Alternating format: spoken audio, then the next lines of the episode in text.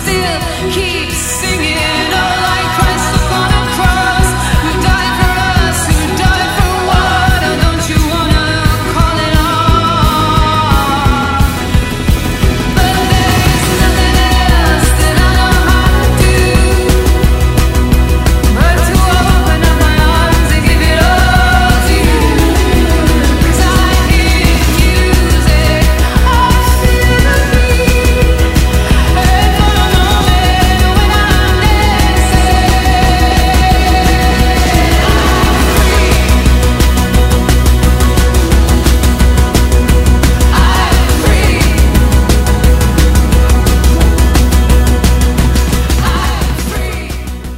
I am free, facciamo nostro l'invito che ci arriva da Florence and Machine, dando il benvenuto al primo ospite di Indaco per il 2024, perché eh, a nostro parere non c'è modo migliore di iniziare con una buona notizia e quindi una buona giornata a Diego Mariani di Mezzo Pieno.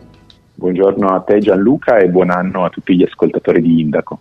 Allora, grazie a te cominciamo con eh, un eh, invito e anche una riflessione su un tema davvero centrale. Sì, perché mm, è notizia di questi giorni che la Somalia ha ottenuto la cancellazione del debito internazionale. Il paese ha raggiunto un accordo per cancellare 4,5 miliardi di dollari di debito con i creditori internazionali. L'iniziativa fa parte del programma di remissione del debito, chiamato Heavily Indebted Poor Countries, della Banca Mondiale e del Fondo Monetario Internazionale e altri creditori multilaterali, bilaterali e commerciali che hanno avviato fin dal 1996 un processo per garantire che i paesi più poveri del mondo non siano sopraffatti da oneri finanziari insostenibili. Il programma punta a ridurre il debito delle nazioni più bisognose, ma che soddisfano criteri rigorosi e porterà il debito estero somalo a meno del 6% del prodotto interno lordo entro la fine di quest'anno, rispetto al 42% del precedente.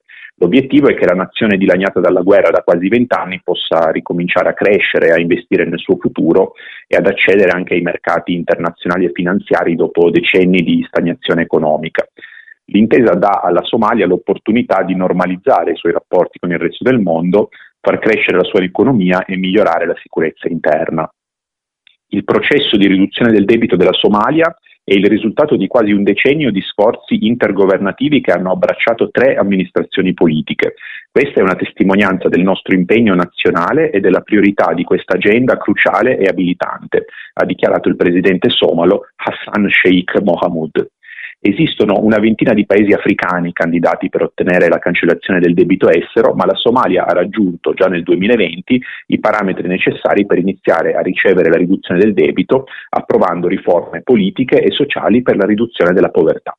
Crescere e investire sono due verbi che hai citato che sono sostanzialmente impossibili se eh, si inizia il cammino con una eh, zavorra enorme sulle spalle e questo per esempio ciò che viene detto all'inizio di ogni anno anche ad ogni cittadino italiano, ognuno di noi nel momento in cui nasce ha già un eh, debito di 8.000 euro. Quindi questa è davvero una chiave di volta.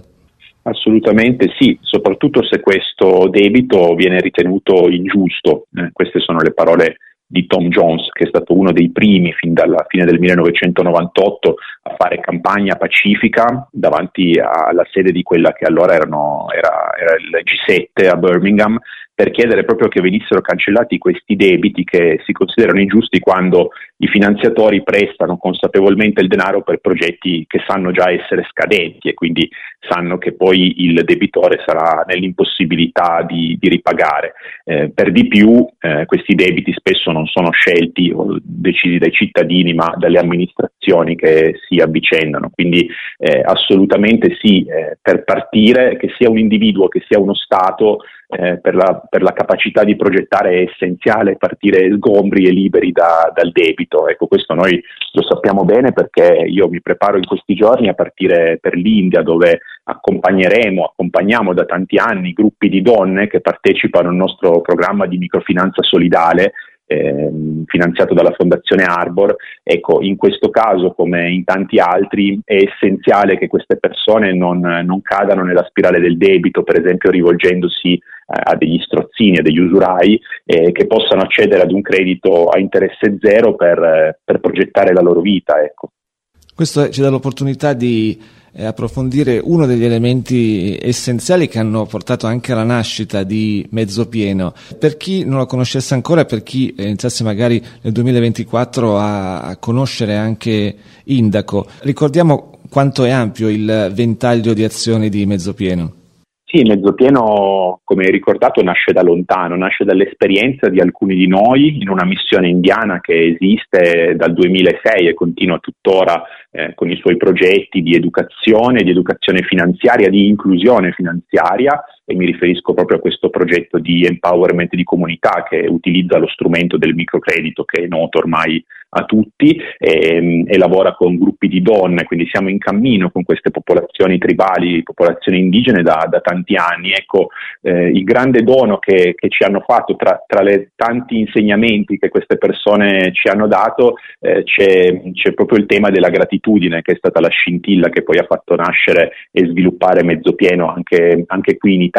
Quindi Mezzopieno continua in questo respiro anche, anche fuori dai confini italiani e lo fa con chi come me e tanti altri continuano a viaggiare, quindi a spostarsi per andare ad incontrare, per andare ad alimentare queste relazioni di, di scambio e di fiducia che, che ci legano ormai indissolubilmente a questo paese. Noi siamo innamorati dell'India nonostante tutte le sue contraddizioni e difficoltà e, e non a caso appunto poi queste notizie colpiscono il nostro immaginario, no? quando si parla di debito, di fare credito, che poi non vuol dire altro che dare fiducia a qualcuno, ecco noi rizziamo subito le orecchie. Poi per di più questa notizia mi ha, mi ha, colpito particolarmente perché io ero quasi bambino quando, quando nel, alla fine degli anni 90 eh, si cominciava a parlare di, di, questi, di, questi, temi, mi ricordo un retto di, di, Giovanotti addirittura nel 2000 a Sanremo in cui eh, si diceva cancella il debito, ecco, sì questa notizia è la prova che poi, nonostante gli slogan, nonostante queste campagne altisonanti, poi ci vuole un lavoro di tanti anni,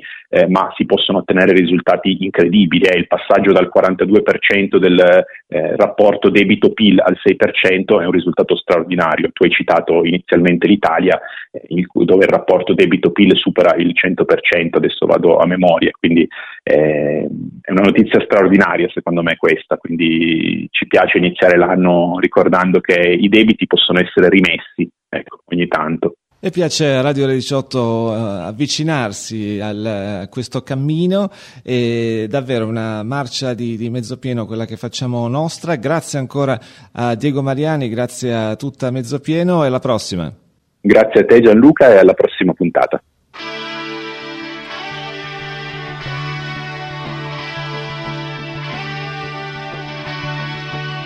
In 1945 I came to this. Ascoltavo ieri sera un cantante, uno dei tanti. E avevo gli occhi gonfi di stupore. Nel sentire il cielo azzurro pare limpido e regale. Il cielo a volte invece ha qualche cosa di infernale. Strani giorni viviamo strani giorni.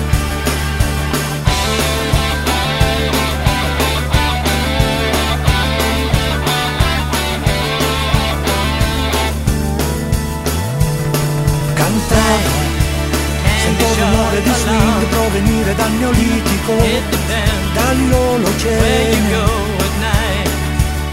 Sento il suono di un violino. Alone I'm walking alone through the gray Sunday street. E mi circondano l'alba e il mattino.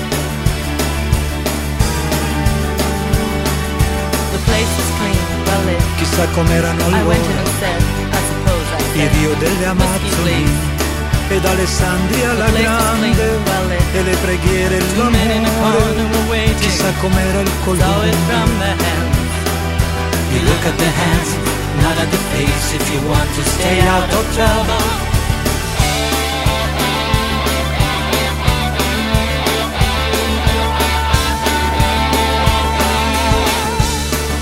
Ambivano suoni che coprirono rabbie e vendette di uomini con clave, ma anche battaglie e massacri di uomini civili.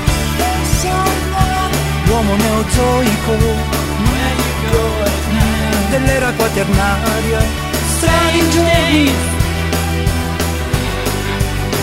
Viviamo strange giorni.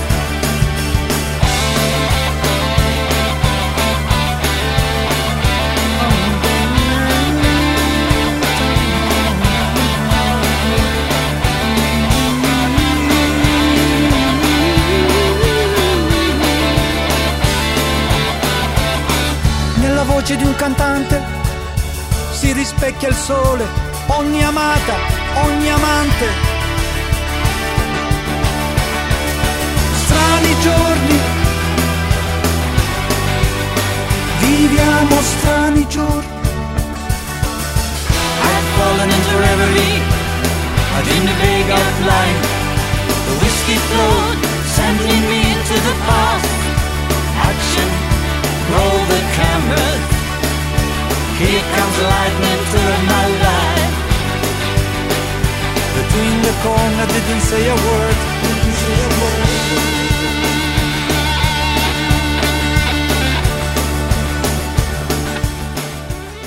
Puntata di inizio anno anche per la seconda rubrica di Indaco, quindi una buona giornata agli benvenuti e a tutta l'Associazione Italiana di Dislessia.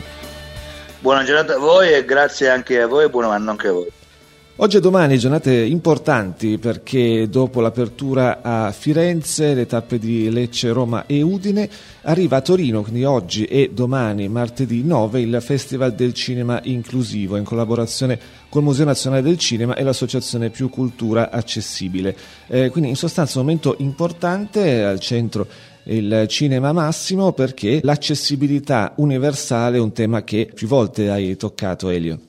Sì, è un argomento molto interessante anche perché eh, adesso che specialmente le nuove generazioni amano approcciarsi al cinema in lingua originale o comunque ci sono il mercato delle opere è così ampio per cui la nostra ottima scuola di doppiaggio che da, buon, da dislessico come altre tante persone ne ringraziamo esistere perché ci hanno permesso di vivere e godere film eh, in lingua straniera con un doppiaggio di una qualità eccelsa che ci ha, che ci ha dato quelle emozioni che se no non avremmo potuto vivere, l'argomento della sottotitolatura diventa sempre più importante, perché già di per sé per chiunque la sottotitolatura è sempre un po' una scomodità, anche per chi sa la lingua e non la sa completamente e vuole leggerla. Per chi ha un problema visivo, ipovisivo, un problema di lettura, quella sottotitolatura può essere eh, un problema escludente. Vi faccio il mio esempio, io da dislessico raramente riesco a seguire film sottotitolati, tranne quando mi viene data una sottotitolatura dove io posso ingrandire il carattere nella maniera corretta, posso mettere un carattere bastone, posso mettere un contrasto corretto. Le tecnologie attuali ci permettono addirittura di riuscire a creare un rallentamento dell'immagine senza che eh, danneggi il, la fluidità del, del, prodotto. Questo permette di utilizzare la sottotitolatura a tutti, a me che sono un dislessico, ma soprattutto una persona ipovedente che necessita invece di questa qualità. Quindi questa cosa che può sembrare, tra virgolette, secondaria, toglie completamente la possibilità vi rifaccio il mio esempio personale, se io fossi vissuto in un paese dove non si doppia, come in altri paesi dove si doppia molto meno del nostro, io mi sarei perso la gran parte dei film stranieri che, che noi tutti conosciamo. Tra l'altro la bellezza di questo festival è che, eh, lo ricordiamo ancora, eh, che c'è la possibilità di vedere questi film insieme a tutti gli altri spettatori, quindi anche in questo caso non si tratta di un festival dedicato a, ma un festival che è aperto a tutti, tra l'altro mentre vi stiamo parlando alle 16 è iniziata la tavola rotonda, ma poi ci sono le proiezioni dei film alle 18 e alle 20.30, quindi anche in questo caso si tratta solo semplicemente di dare qualche ausilio in più, qualche strumento in più perché tutti possano godere della visione del film. Sì, anche perché come ci siamo detti più volte, una, un testo più accessibile è un testo che migliora la qualità visiva anche per gli altri, perché comunque per tutti è eh, un, un, testo più accessibile, un film sottotitolato rende la fruibilità del, vi- del film in maniera, in maniera, migliore, perché la fatica della lettura che ci distrae comunque magari nel momento di pathos o della scena più stringente diventa minore e ci permette di goderne di più, soprattutto per quelli che magari non hanno una conoscenza di, della lingua parlata ehm, eh, conosciuta. Questo serve soprattutto anche per poter permettere a cinema di diverse realtà di potersi esportare al, al mondo in maniera accessibile, perché se un film è in inglese è una cosa, ma un film già in danese un film in svedese diventa già più difficile che eh, sia una lingua di conoscenza comune e quindi avere una sottotitolatura è ancora più necessario perché magari quella lingua è poco conosciuta al di fuori dei parlanti. I film tra l'altro saranno eh, disponibili anche sulla piattaforma My Movies e poi eh, gli organizzatori del festival ringraziano i partner eh, tecnici Earcatch, quindi l'app mobile per le autodescrizioni e poi Easy Reading che ha eh, concesso il font ad alta leggibilità per i sottotitoli. Easy Reading eh, mi piace citarla con, con felicità, oltre perché è un'azienda di Torino, è stata fondata da Torino ed è stata pensata dal maestro Alfonsetti, che è persona che ha sviluppato, lui è stato un discepolo di Munari, quindi ha proprio l'idea un, del design in quanto funzione. E la cosa bella del suo carattere, che lui peraltro ha reso gratuitamente eh, a utilizzo delle persone a, uso singolo, che io trovo molto interessante fra i diversi caratteri di, ad alta accessibilità, che è un carattere normale, cioè lo si vede e non ti dà l'idea di essere un carattere speciale per qualcuno e quindi crea quella condizione di, di normalità oltre che di miglioramento della lettura in generale per tutti, perché loro hanno proprio studi scientifici che dimostrano che la loro strutturazione del carattere fra le, le autospaziature e, e le, ogni carattere diverso dall'altro gli ha permesso di fare questo. Io credo che sia un lavoro meritorio, tanto più da quando loro hanno fatto questa scelta sociale molto importante di permettere di utilizzarlo a uso gratuito, quindi molti ragazzi possono utilizzarlo e chi è un dislessico che ama leggere, ad esempio, può trovarne, può trovarne vantaggio, come anche altri caratteri, come esiste bianco e nero, esistono alt- altre realtà. Però quello credo che, essendo un made, made in Torino, da buon, da buon sabaudo mi piace raccontarlo con, con gioia anche.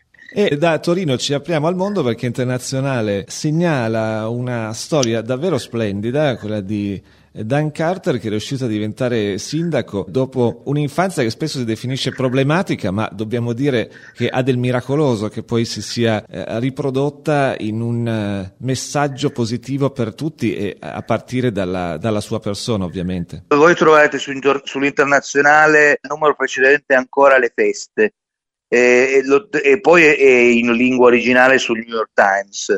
È una storia bellissima dove pre- potrei usare il termine proprio intersezionale nelle problematiche, perché parla di una persona che eh, a causa della sua dislessia molto forte ha avuto, come succede a molti nostri ragazzi, ha avuto una condizione di abbandono scolastico che l'ha portato alla tossicodipendenza, l'ha portato alla rovina, l'ha portato a avere sali scendi continui nella propria esistenza.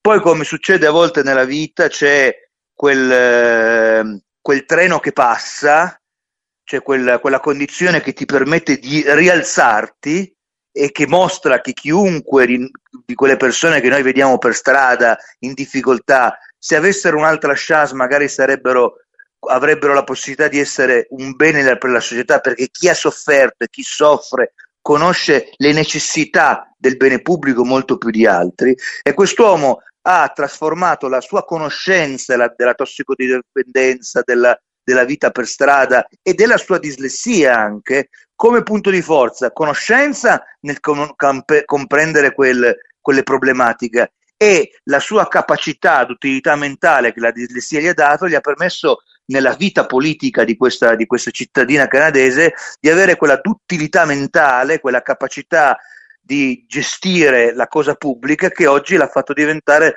un sindaco che è importante ed è diventato un esempio.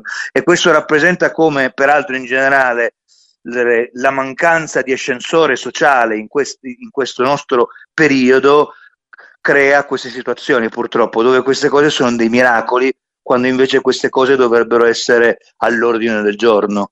Quindi Dan Carter da senza fissa dimora e tossicodipendente dall'adolescenza fino a 31 anni è poi riuscito a diventare sindaco di Oshawa in Canada, adesso ha 63 eh, anni. E con Dan Carter, Elio, ci salutiamo, grazie anche per questa settimana e alla prossima. Ma grazie a voi, buon lavoro, a presto. Non è, non è, non è, non ne amo bacia fuori, naga come questo dice a casa, fare comando un servitore. Non è, non è, non è, non mandare canutte ole, naga giù mandato io, oggi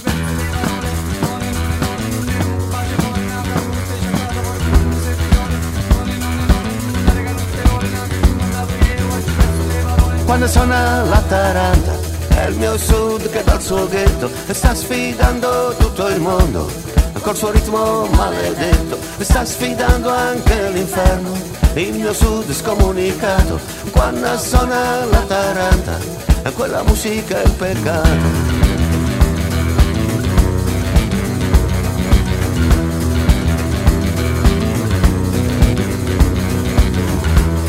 Quando suona la tamorra è il mio sud che sta partendo come parte Don Chisciotte contro i mulini a vento, nella civiltà lo sbando, e solo con la sua poesia il mio sud ci sta provando, Davide contro Golia.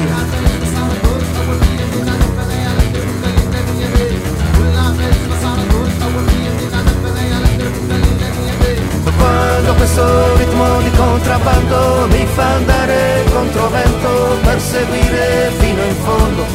Quella musica che io sento è il mio cuore che sta volando per andare all'appuntamento con i diavoli del flamenco e con le seghe di Benevento. È quel ritmo di contrabbando che somiglia a un sentimento è il mio cuore che sta emigrando verso tutti i sud del mondo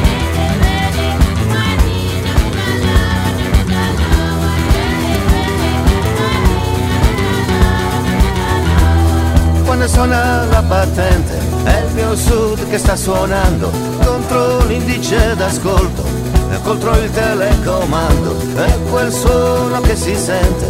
È il mio sud che va lontano è clandestino e dissidente fino al sound di Manu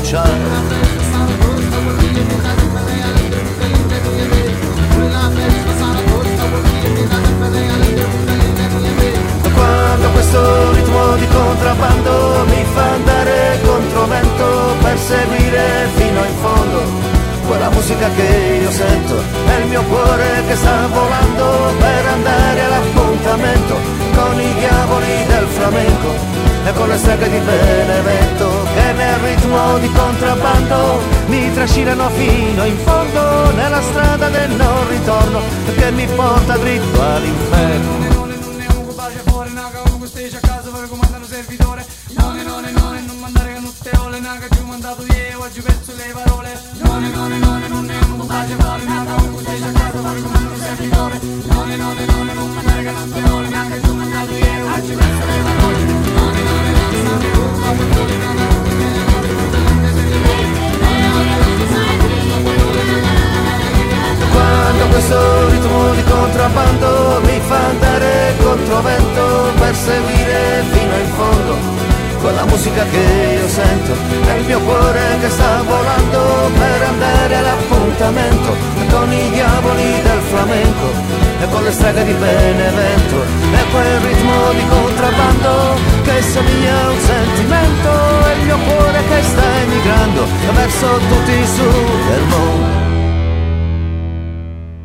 dopo dieci puntate, uno speciale natalizio con eh, Lina e Fabio in studio, noi salutiamo Letizia, la prima ospite del 2024 per quanto riguarda la rubrica con l'associazione Ikikomori Italia Genitori. Buongiorno Letizia. Buongiorno Gianluca. Allora, abbiamo già uno storico, nel senso che le ascoltatrici e gli ascoltatori sono particolarmente affezionati a questa trasmissione e alla rubrica che eh, racconta delle splendide testimonianze. Letizia, anche da ascoltatrice, quindi a maggior ragione sì. eh, ti, ti, chiediamo di, di, iniziare il tuo intervento. Sì, buongiorno allora, buongiorno a tutti. Eh, io sono Letizia, e sono la mamma di un ragazzino di 17 anni eh, che mm, è in ritiro ormai da un anno e mezzo, quasi due. E, mm, io sono approdata all'associazione Kikomori eh, l'anno scorso, tra ottobre e novembre, e, e onestamente andando alla ricerca ehm, di una risposta eh, da darmi eh, perché nonostante io sia tra l'altro un'educatrice, lavoro a scuola e seguo ragazzine che hanno eh, diciamo delle varie disabilità, non, eh, non, riuscivo, non riuscivo a dare un, a collocare eh, il disagio di mio figlio da nessuna parte. Eh, nonostante eh, premetto che eh, comunque mi fossi già attivata perché nel momento in cui eh, Nicolò, mio figlio, ha cominciato a manifestare ansia, eh, malessere, non voleva più andare a scuola, pian piano maniera progressiva ha lasciato, ha lasciato tutto quello che riguardava la sua vita sociale.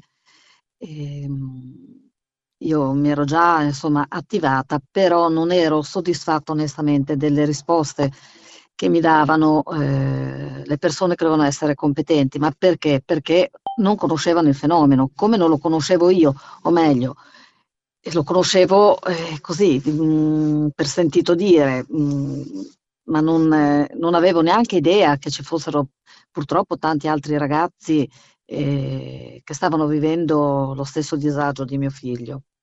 Per cui finalmente ho trovato eh, l'associazione Kikomori Italia, sono entrato, ho fatto tutto quello che devo fare e piano piano sono riuscita a trovare delle risposte, a confrontarmi con altri genitori. Mi sono associata immediatamente perché sentivo proprio l'esigenza e il bisogno di confrontarmi anche vis-à-vis con gli altri genitori e ho cominciato ad andare agli incontri e, e finalmente sono riuscita a, appunto a darmi una risposta. E, e a capire come dovevo comportarmi anch'io come mamma eh, nei confronti di mio figlio. Anche perché comunque finalmente avevi trovato ascolto e comprensione, oltre alle ah. soluzioni più a portata di mano, insomma, perché alla fine eh, ciò che è emerso da, da tutti gli incontri eh, radiofonici è, che finalmente si è cominciato a vedere una prospettiva. Onestamente sì, eh, prima mi sentivo molto sola, devo essere sincera e non capita perché anche le persone a me care, a me vicine, eh, non, eh, non, non, capivano quello che io stavo passando perché purtroppo quando tu eh, non vivi eh, certe realtà, eh, dal di fuori mi sono sentita anche accusata di non essere ehm, una brava mamma eh, di avere degli atteggiamenti eh, delle volte lassivi nei confronti del disagio di mio figlio, ma io non sapevo onestamente come barcamenarmi. Eh, sono sinceramente me la cavo abbastanza bene nel fare l'educatrice, sì. ma con mio figlio non ero in grado, assolutamente.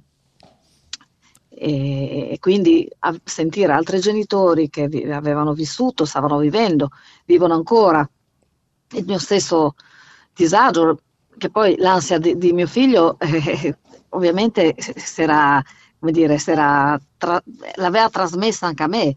Certo. E, e, stavo male, stavo proprio male, non dormivo più, ero agitata, piangevo perché non, non, veramente non sapevo come fare. E quando invece sono approdata all'associazione, e sinceramente mi si è aperta veramente una strada, la comprensione da subito. Guarda, il primo messaggio che scrissi, ancora me lo ricordo, era, lo scrissi una sera in cui ero eh, davanti alla televisione, guardavo un film, in realtà non lo stavo guardando, pensavo a mio figlio chiuso dentro la sua stanza che non usciva eh, ormai da giorni neanche per mangiare e piangevo come una disperata davanti alla tv da sola.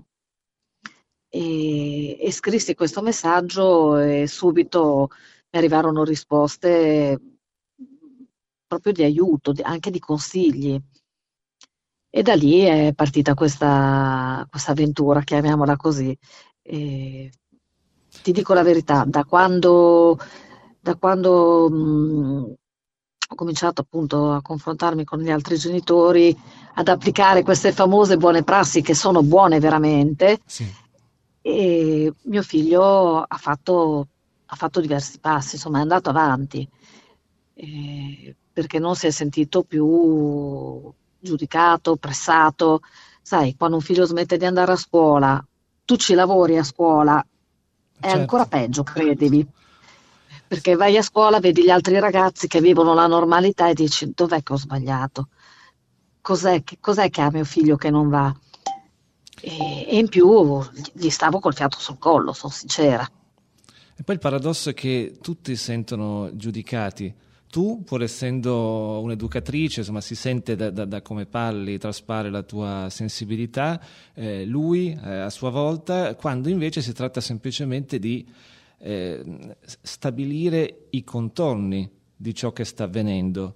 E poi le- soluzioni si trovano con, eh, con altri punti di partenza, però è, è davvero paradossale che, che persone comunque di, eh, di alti valori eh, si sentano mh, giudicati e, e- e soprattutto, appunto, come abbiamo detto più volte, chi si trova all'esterno anche eh, nel- nella cerchia familiare si sente in dovere di eh, dare delle, delle direttive anche drastiche, insomma, come dire sei troppo morbida. Non è così. Sì, sì, assolutamente. Che poi in realtà io così morbida non ero, perché comunque ehm, diciamo che eh, stavo parecchio col fiato sul collo di mio figlio, spronandolo, vai a scuola, fai questo, fai quest'altro, senza capire che così eh, stavo facendo il suo male, perché non accoglievo lui, non accoglievo il suo dolore, non, non riuscivo a, a capire fino a che punto lui stesse soffrendo perché non, non- non- non vedevo i motivi per cui lui soffrisse così, anche se ti dico la verità, è una cosa che ho notato eh, e che eh, di mio figlio ovviamente sapevo, eh, anche se lui è sempre stato piuttosto omertoso, e che comunque lui a scuola era stato eh, vittima di episodi di bullismo. E quindi, sai, eh, sicuramente questo è stato uno dei motivi che piano piano l'ha spinto a, a ritirarsi sempre di più. E, e io che combatto il bullismo a scuola tutti i giorni non mi capacitavo di questa cosa, anche perché mi dicevo, ma per, cioè, a scuola cosa fanno? Sì. Non si accorgono. Io quando chiedevo, va tutto bene, gli insegnanti, va tutto benissimo. Mm. Nicolò è socievole, Nicolò ha i rapporti con i compagni. Eh sì, però quando mio figlio tornava a casa con la camicia strappata, quello non, non mi diceva, cioè, non mi menzionavano questi, questi accadimenti, non, non mi parlavano di queste cose. E quindi, sai, era- ero, ero veramente molto in difficoltà. E in più, ribadisco, io, mio figlio non raccontava niente. Quando io gli andavo sotto, gli facevo delle domande, lui negava, si ritraeva, diceva: No, no, mamma, non è successo niente, stavamo scherzando. E io sapevo che non era così. E infatti poi le conseguenze purtroppo sono state estreme, perché mio figlio proprio ha smesso, proprio ha smesso di andare a scuola. Prima due giorni, poi tre giorni, poi una settimana, poi un mese, finché a un certo punto mi ha detto: Mamma, io non ci vado più a scuola, non ce la faccio. E da lì, e da lì ho capito che dovevo darmi da fare io per, per aiutarlo, aiutarlo in maniera concreta. A distanza di tempo, qual è la situazione attuale? La situazione attuale è che lui ehm, è ancora ritirato, ti dico purtroppo la verità, però, però non è completamente ritirato, nel senso che eh, ogni tanto esce, eh, ha cominciato a frequentare l'amico storico che va dalle, dalle elementari, che aveva cancellato anche lui dalla sua vita. E, mm, ha deciso di ricominciare a studiare, si è rimesso in gioco, fa una scuola online, per cui comunque sempre a casa, nella sua zona comfort, nella sua stanza, però ha, come dire, mm, è motivato, è motivato ad andare avanti. E questo secondo me è un passo gigantesco che lui sta facendo.